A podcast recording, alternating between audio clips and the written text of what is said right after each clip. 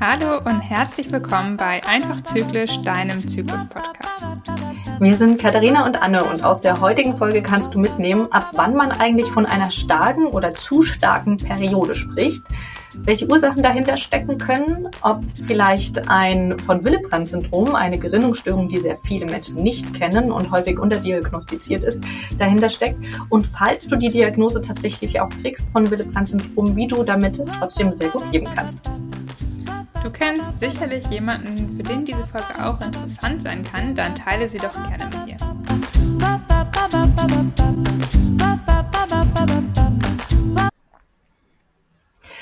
Wir hatten ja letztens eine Folge zum Thema Östrogendominanz gemacht und haben darin erklärt, dass gerade eine starke Blutung, eine starke Periode ein Zeichen dafür sein kann, dass du unter Östrogendominanz leidest.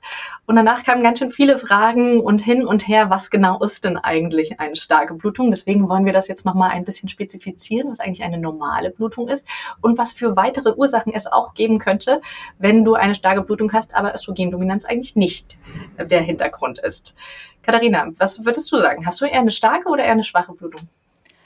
Uh, ähm, ja, ich bin manchmal nicht so sicher. Ich glaube, ich würde mich irgendwo tatsächlich im Mittelfeld einordnen. Ähm, ich hatte schon schwächere Perioden, also auch das merkt man ja, ist von, von Zyklus zu Zyklus immer mal so ein bisschen unterschiedlich. Ähm, aber generell würde ich sagen, ist meine Periode so in der Mitte stark, würde ich behaupten. Mhm. Ähm, ich nutze ja meistens äh, Menstruationstassen, das heißt, ich kann auch ungefähr abschätzen, wie viel Milliliter ich, sage ich mal, während der Periode so verliere. Und ich schätze mal, ich komme tendenziell so auf die 50, was mhm. glaube ich so relativ im, im Mittelfeld ist ähm, und blute meistens so zwischen drei, manchmal ich sogar schon wirklich drei Tage nur, bis fünf. Vielleicht mhm. mal einen sechsten Tag noch leichte Schmierblutung, aber so in dem Rahmen würde ich sagen, meistens im Durchschnitt wahrscheinlich so vier, vier, fünf Tage, wenn man Schmierblutung noch mit dazu zählen möchte, genau. Wie ja. sieht's bei dir aus? Ja, ich finde es ganz spannend, dass du dich damit als Mittelfeld bezeichnest, ähm, weil ich ja ganz viel mit Frauen zu tun habe, die generell auch schon mit starken Blutungen oder mit Regelschmerzen oder so zu tun haben. Und deswegen wäre jetzt für auf den ersten Blick, würde ich sagen, boah, hast du eine leichte Periode? weil ich meistens eben mit den Teil der Frauen zu tun habe, die deutlich mehr bluten. Und ich gehöre auch zu denen, die eine stärkere Blutung haben. Aber du hast wahrscheinlich recht, dass im Durchschnitt über alle Frauen hinweg, und es gibt ja auch zum Glück viele Frauen, die keine Beschwerden haben, da bewegst du dich gut im Mittelfeld. Ansonsten sagt man, alles im normalen Rahmen ist noch bis fünf, maximal sechs Tage Blutung. Bei sieben Tagen, wenn es richtiges Blut noch ist, dann ist es definitiv schon eine verlängerte Blutung. Und von der Menge her vor allem alles, was acht, mehr als 80 Milliliter sind. Ähm, und die dürfen sich natürlich über die Tage hinweg verteilen. Meistens sind es die ersten zwei, drei Tage mehr Blutung und danach wird es weniger. Ähm, ich glaube, man sagt auch so, alles ab fünf normale Periodenprodukte pro Tag sollte man dann hellhörig sein. Also wenn ich zum Beispiel fünf Tampons am Tag in der normalen Stärke verbrauche oder vielleicht sogar noch einen sechsten bräuchte, dann bin ich schon am Rand zur Stärkenblutung oder fünf Binden oder so. Ähm, ich mache jetzt eine Mischung aus Stoffbinden und Free Bleeding, deswegen kann ich das so genau nicht sagen, aber ich habe auf jeden Fall die Blutungsstärke gut in den Griff gekriegt, dadurch, dass ich mich einfach inzwischen ganz anders benehme oder mich anders um mich kümmere, wenn ich gerade meine Periode habe als früher. Hm. Ja, das macht auch einen großen Unterschied, finde ich. Also man merkt auch immer wieder, ich habe gerade eben im Vorgespräch schon erzählt, generell jetzt, was uns die Periode geht, dass der Lebensstil und wie man mit sich umgeht, halt immer wieder auf sowas wie Schmerzen und, und ähm, Stärke der Periode halt wirklich einen Einfluss hat. Ich hatte nämlich gerade, hatte ich gerade kurz erzählt, ähm, die Erfahrung, ich habe normalerweise gar keine Periodenschmerzen, also ich merke es quasi fast gar nicht und hatte jetzt gerade meine Periode, ich bin an Zyklustag 5 und hatte das erste Mal seit, ich weiß es nicht wann, seit gefühlt ich das erste Mal meine Periode hatte oder so, ähm, wirklich ein so unangenehmes Gefühl, dass ich das Gefühl hatte, ich würde es wirklich auch als Schmerz so wirklich unangenehm empfinden, hatte ich den einen halben Tag. Und das war für mich auch so ein Signalzeichen, so, oh, ähm, ich muss doch auch aufpassen, wie ich mit mir umgehe. Und das hat, ist, was Schmerzen angeht, aber natürlich eben auch, was die Blutungsstärke angeht, eben etwas, wo man ähm, darauf eingehen kann. Aber jetzt wollen wir heute ja vor allem darüber reden, was ist, wenn jetzt nicht Östrogendominanz vielleicht ähm, die Ursache für eine verstärkte Blutung ist. Ähm, mhm. Über Östrogendominanz haben wir ja vor zwei Wochen eine Podcast-Folge gemacht. Da kannst du gerne noch mal reinhören, wenn du da noch nicht reingehört hast ähm, und Interesse daran hast. Ähm, aber heute soll es ja noch mal um andere Möglichkeiten geben, die auch dafür sorgen können, dass wir eben eine äh, sehr starke Blutung haben oder auch eine sehr lange Blutung vor allem. Mhm, genau. Und zwar gibt es eine total verkannte und meiner Meinung nach auch viel zu wenig beachtete Ursache und das ist das von Willebrand-Syndrom, nennt sich das. Das ist eine Gerinnungsstörung, also das Blut gerinnt einfach nicht so schnell wie bei anderen Menschen und sie ist sehr, sehr häufig. Also ein von 100 Menschen hat das, gleich verteilt zwischen Mann und Frau. Bei Frauen fällt es eher auf, weil es eben ähm, sie mehr Blutungsepisoden, sagt man, hat, im Leben hat. Also dadurch, dass wir ungefähr einmal im Monat unsere Menstruation kriegen aber auch während des Eisprungs kann es zu einer Blutung kommen. Über Eisprungsblutung haben wir auch schon mal in vorherigen Folgen immer mal wieder geredet. Ähm, wir haben solche Ereignisse wie eine Geburt oder vielleicht ein Schwangerschaftsabbruch, Fehlgeburt etc. Also es gibt ganz viele Möglichkeiten, wann wir in einem ganz normalen Leben bluten. Bloß natürlich, falls nochmal eine OP hinzukommt. Das heißt, bei uns Frauen wird es tendenziell öfter entdeckt, wenn wir stärker bluten als bei Männern. Es ist aber an sich gleich verteilt.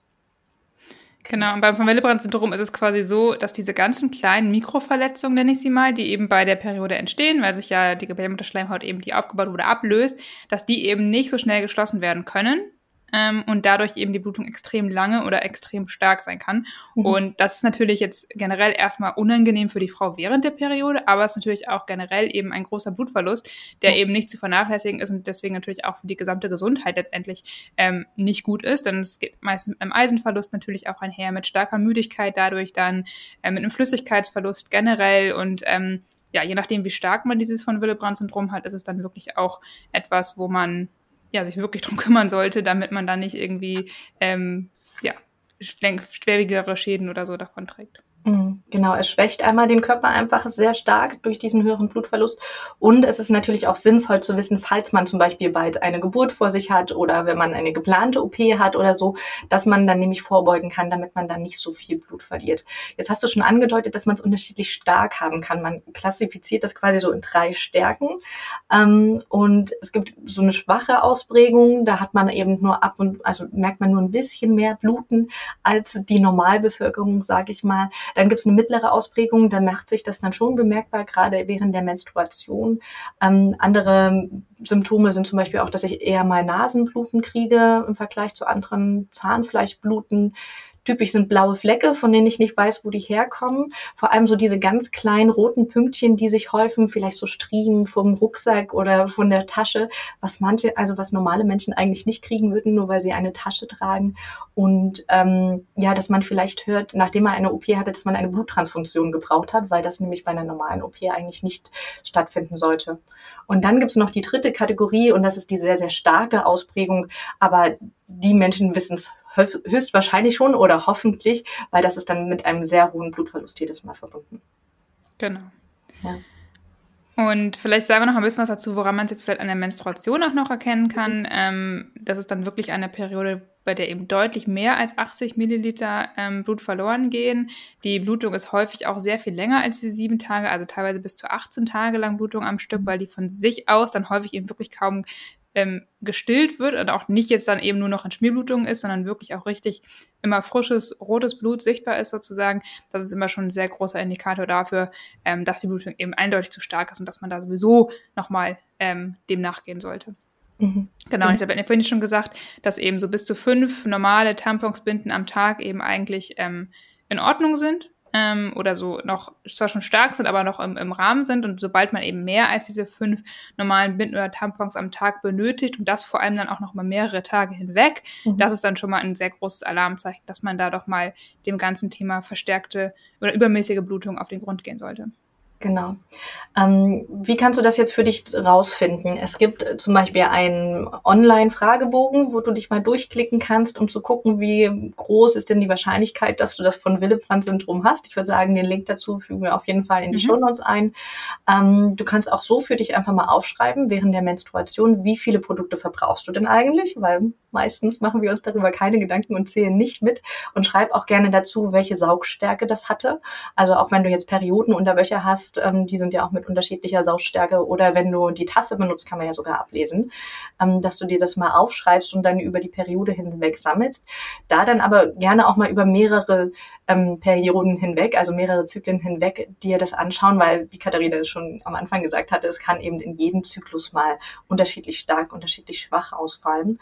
Und es gibt inzwischen auch eine App, mit der man das ganz schnell tracken kann, wenn man jetzt keinen Zettel oder Stift dabei hat. Ähm, die nennt sich MyFlow Score.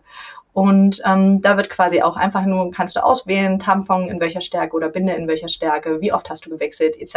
Und das ist irgendwie ganz cool, wenn man das wirklich nach dem Toilettengang sofort nach dem Wechseln eintragen kann. Und dann rechnet die das für einen aus und vor allem auch so eine Punktezahl am Ende, die einem sagt, mit wie großer Wahrscheinlichkeit habe ich jetzt das von Willebrand-Syndrom. Und wenn da rauskommt, dass schon Verdacht da ist, dann darfst du dich auch gerne an ein Gerinnungszentrum wenden. Also das sind quasi Ärztezentren, Ärztinnenzentren, die sich vor allem mit der Blutgesundheit auskennen, ähm, mit den Gerinnungsfaktoren etc. Und ich weiß jetzt nicht, wie es bei dir ist, Katharina, aber ich persönlich habe tatsächlich die Erfahrung gemacht, dass ähm, leider GynäkologInnen und Hausärzte und Hausärztinnen das Ganze nicht auf dem Schirm haben. Ich war letztens auch mit meinem Sohn, nämlich wollte ich die Überweisung zu einem Gründungszentrum haben und sie wusste, die Kinderärztin wusste erstens gar nicht, dass es das gibt. Zweitens hat sie sich fast verweigert, mir die Überweisung auszustellen. Also ich musste erst sagen, übrigens, mein Opa hat es und mein Vater hat es jetzt auch frisch diagnostiziert. Es wäre nett, wenn ich das bei meinem Sohn auch diagnostizieren dürfte. Und ähm, ja, das fand ich ein bisschen erschreckend, dass da so ein mhm. Widerwillen da ist, obwohl es bei 1 zu 100 halt auch echt eine Wahrscheinlichkeit da ist, dass wir ja. das haben. Auf jeden Fall. Also ich würde auch sagen, da auf jeden Fall, wenn so eine verstärkte Blutung da ist, wirklich ins Gerinnungszentrum gehen. Ähm, den Tipp haben wir auch selber in der Fortbildung ähm, bekommen von einer ähm. Ärztin, die sich eben darauf spezialisiert hat, auf das von Willebrand-Syndrom, die eben auch gesagt hat, dass es leider unter Gynäkologinnen und äh, Hausärzten noch zu wenig bekannt ist und dass ja. häufig ja auch Frauen, die jetzt mit einer verstärkten Periode hingehen, dass dann immer so ein bisschen abgesprochen wird, sag ich mal, und dann immer so, ja, ja, so stark wird die schon gar nicht sein oder ja, das ist dann halt eben so, ist normal oder mhm. ne, ist ja wie bei Periodenschmerzen auch, ist so meine Erfahrung, also ich nicht meine persönliche, aber was mir eben Frauen berichten, ähm, dass sie häufig da auch leider auch mit starken Blutungen nicht so richtig ernst genommen werden, leider. Und dann eben häufig nicht weiter nachgeschaut wird, was denn da vielleicht die Ursache sein könnte. Und ähm, vielleicht gehen wir jetzt auch noch mal ganz kurz darauf ein, ähm, weil trotzdem ist es natürlich jetzt nicht so, dass jetzt jede, die irgendwie sagt, oh, meine Blutung ist jetzt irgendwie stärker als diese 80 Milliliter, shit, ich habe jetzt irgendwie das von Willebrand-Syndrom und habe jetzt eine Gerinnungsstörung. Ähm, es gibt ja trotzdem noch so ein paar andere ähm, Themen, die man, wenn man jetzt das Willebrand-Syndrom diagnostizieren möchte und eben auch in so ein Gerinnungszentrum geht, dann doch auch noch prüfen würde. Genau. Ähm, also wenn man zum Gründungszentrum geht, die kennen sich damit dann auch wirklich aus und die machen dann auch einen Rundum-Check-up und die werden dann sich nicht nur die Gründungsfaktoren in deinem Blut anschauen, sondern die werden, wenn sie das von Willebrand-Syndrom äh, bei dir auf dem Schirm haben, auch nochmal gucken, wie sieht's denn eigentlich mit Östrogen und Progesteronen aus, weil wir in den letzten zwei Folgen, kannst du gerne nachhören, auch ähm, darüber gesprochen haben, was ein Progesteronmangel oder eine Östrogendominanz oder sogar beides gleichzeitig ähm, auf deine Blutungen auch für Auswirkungen Auswirkungen haben können. Und es wird aber auch so Sachen angeguckt, wie zum Beispiel, wie geht es deiner Schilddrüse, weil die tatsächlich ähm, mit einer Über- oder Unterfunktion auch einen großen Einfluss auf ähm, dein Östrogenlevel zum Beispiel haben, aber auch, auch darauf, wie ähm, lange deine Eizellen brauchen, um heranzureifen, wie viele Eizellen gleichzeitig heranreifen, etc. Also auch die Schilddrüse hat einen großen Faktor. Genau. Und vielleicht an der Stelle nochmal, falls du jetzt NFP anwendest, ähm, kann auch tatsächlich NFP hier wieder so ein bisschen hilfreich sein, um eben auch erstmal diese Blutung überhaupt einzuordnen. Weil viele Frauen sagen ja, oh, ich sehe nur die Tage ihrer Blutung und zählen die dann am Stück und stellen dann fest, oh, ich habe aber zwölf Tage Blutung im Monat. Ähm, aber dann ist es vielleicht gar nicht so ganz klar, okay, wo, wie kann ich die Blutung jetzt einordnen? Was ist wirklich der Start der Periode und was ist vielleicht eine Schmierblutung vor der Periode? Was ist noch normal als Schmierblutung danach? Woran kann es liegen? Da haben wir ja auch in den letzten Folgen schon drüber gesprochen, wo es um Progesteronmangel und Östrogendominanz ging.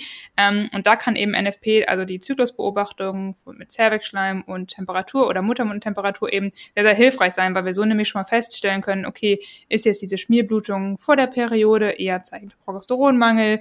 Ähm, wie lang ist wirklich meine richtige Periode eigentlich? Und ähm, wann sind meine Blutungen überhaupt im Zyklus, also um das auch vielleicht so ein bisschen einordnen zu können, weil Vielleicht hat die eine auch dann eine Eisprungsblutung oder so. Also das hilft dann immer schon mal, die Blutung einzuordnen, auch zu schauen, okay, ist da wirklich ein Bedarf jetzt, weil zu viel geblutet wird, was nicht normal mhm. ist?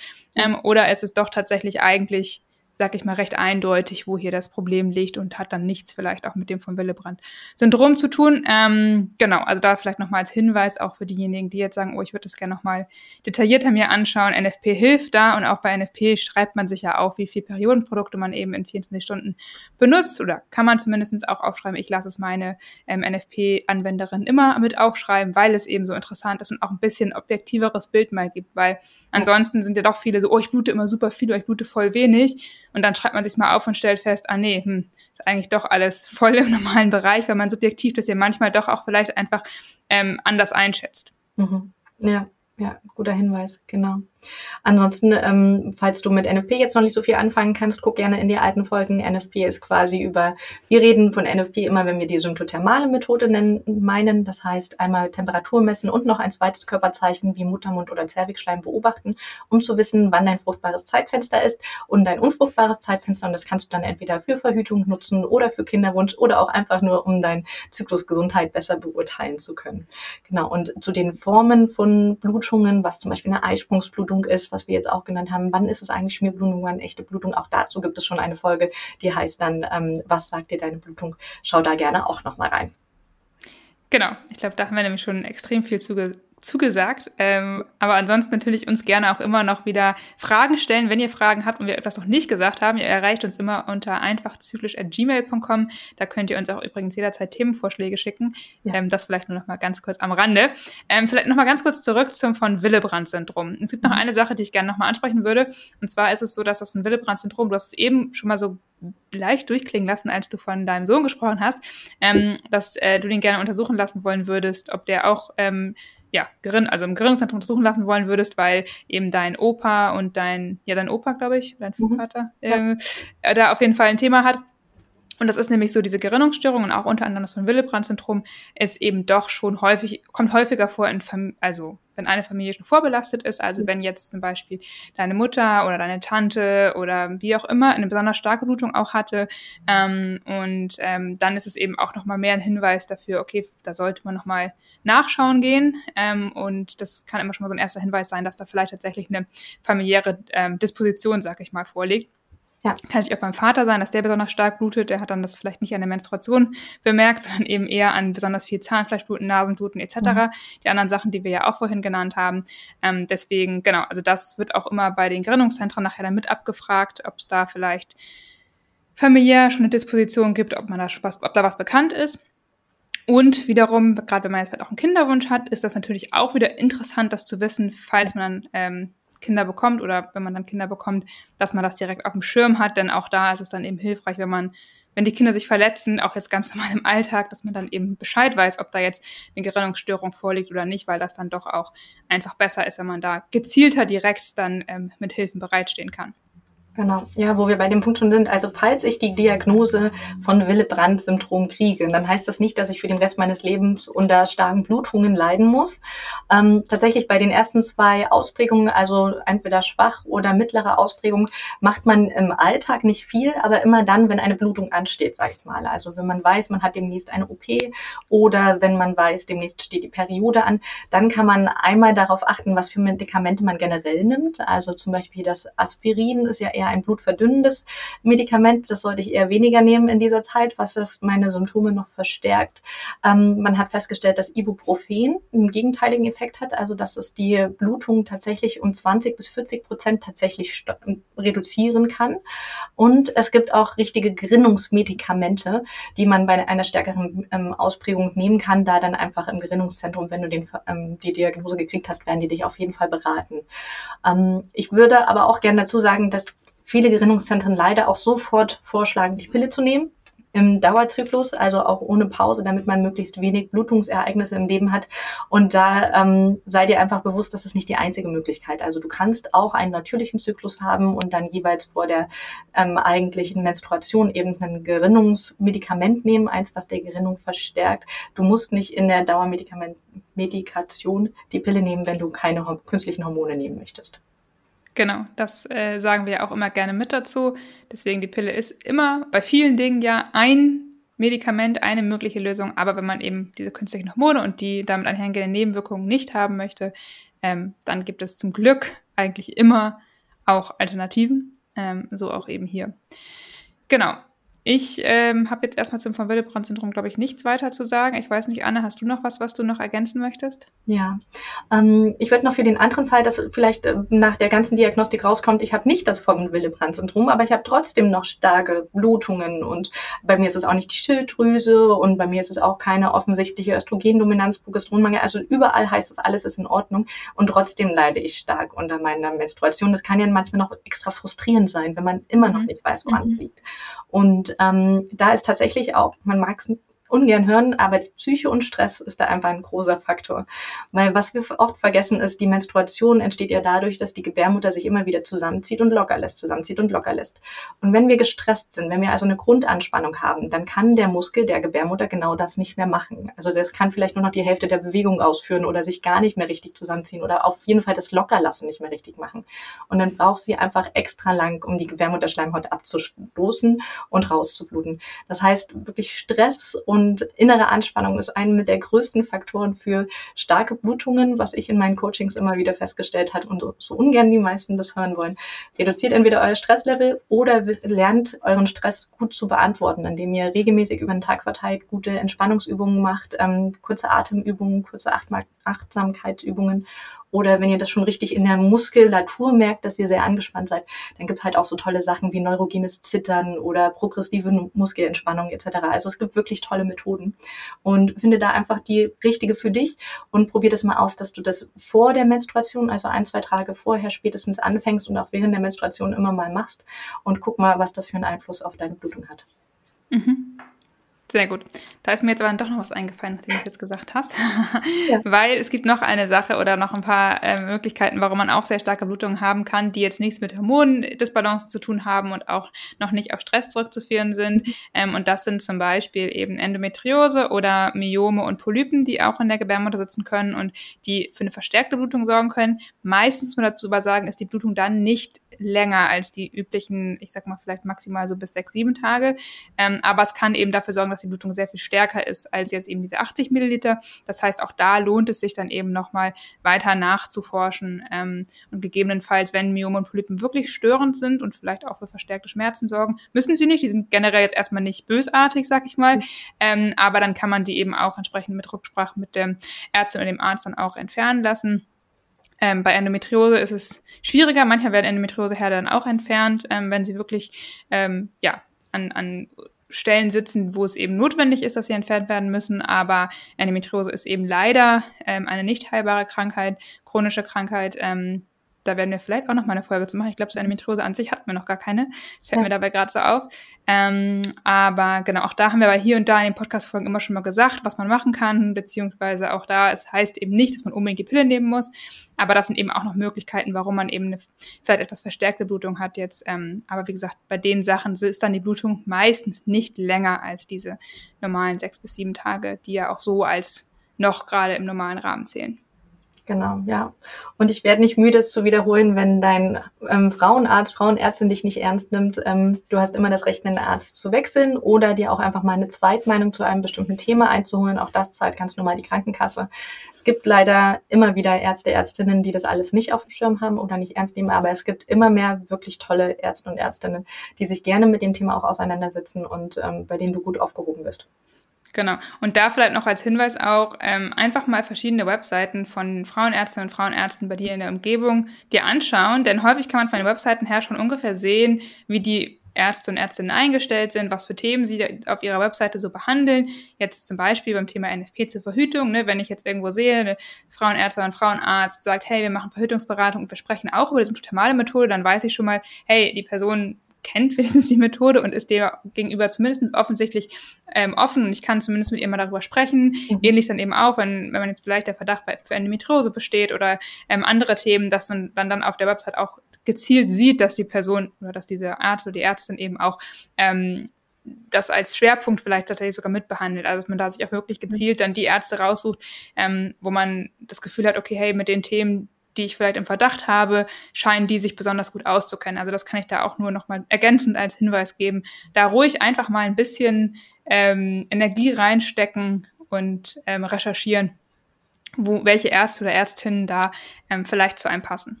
Ja, genau. Und tatsächlich hat mir vor ein paar Tagen erst auf Instagram eine geschrieben und sie meinte, es wäre so cool, wenn es eine Liste mit guten Ärzten und Ärztinnen gäbe.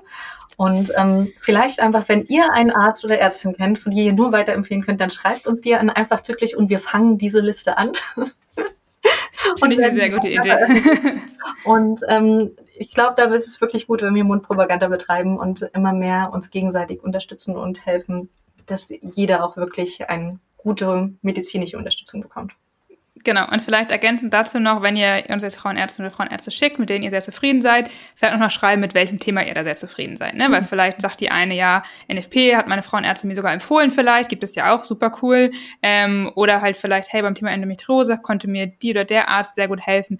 Ähm, das wären vielleicht alles noch so dann, dass man noch einmal das Thema vielleicht mit dazu nimmt, dann können wir da auch die Liste vollständig machen, weil es ist ja auch so, und es ist ja auch in Ordnung, dass jetzt nicht ähm, ne, ein Arzt oder eine Ärztin, der jetzt Endometriose zum Beispiel super gut ist, gleichzeitig damit NFP auch irgendwie sehr offen aufgeschlossen ist. Also das eine und das andere ist meistens, ist nicht unbedingt, sag ich mal, gegeben. Ähm, deswegen, das fällt noch als Hinweis, finde ich, aber eine sehr schöne Idee.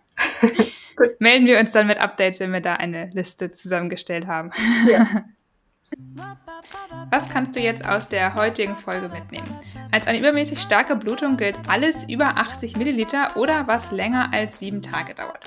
Neben einem hormonellen Ungleichgewicht, Endometriose, Myome, Polypen kann aber auch eine Blutgerinnungsstörung, und zwar das sogenannte von Willebrand-Syndrom dahinter stecken. Und hast du zum Beispiel jetzt in deinem Alltag häufiger Nasenbluten, Zahnfleischbluten oder auch familiär bedingt ähm, neigt eure Familie zu stärkeren Blutungen und du hast eine übermäßig starke Periode, dann lohnt es sich auf jeden Fall für dich mal in einem Gerinnungszentrum ähm, sich vorzustellen und dem Thema weiter auf den Grund zu gehen. Ja, wir helfen dir, deinen Zyklus zu verstehen und wir würden uns total freuen, wenn dir der Podcast gefällt und du uns eine positive Bewertung gibst, weil dadurch der Podcast auch noch von vielen anderen gefunden wird und noch mehr Frauen und generell Menschen, die an Periode und Menstruation interessiert sind, ähm, davon erfahren. Und sei doch gerne auch nächste Woche wieder dabei, wenn es heißt einfach zyklisch und zwar, wie kannst du mit Ernährung deinen Zyklus beeinflussen? Geht das überhaupt? Was kannst du Gutes essen für deinen Zyklus? Was nicht so gut deinem Zyklus? Und ja, was hat Ernährung generell mit deiner Zyklusgesundheit und NFP zu tun? Genau, ein sehr beliebtes Thema, wie ich weiß, wo immer sehr viele interessierte Nachfragen kommen. Ja. Und in der Zwischenzeit findest du uns aber natürlich wie immer auf Instagram, YouTube und unseren Websites. Und wie immer findest du auch alle Links zur Folge und auch zu uns in den Show Notes. Bis dann. Ciao.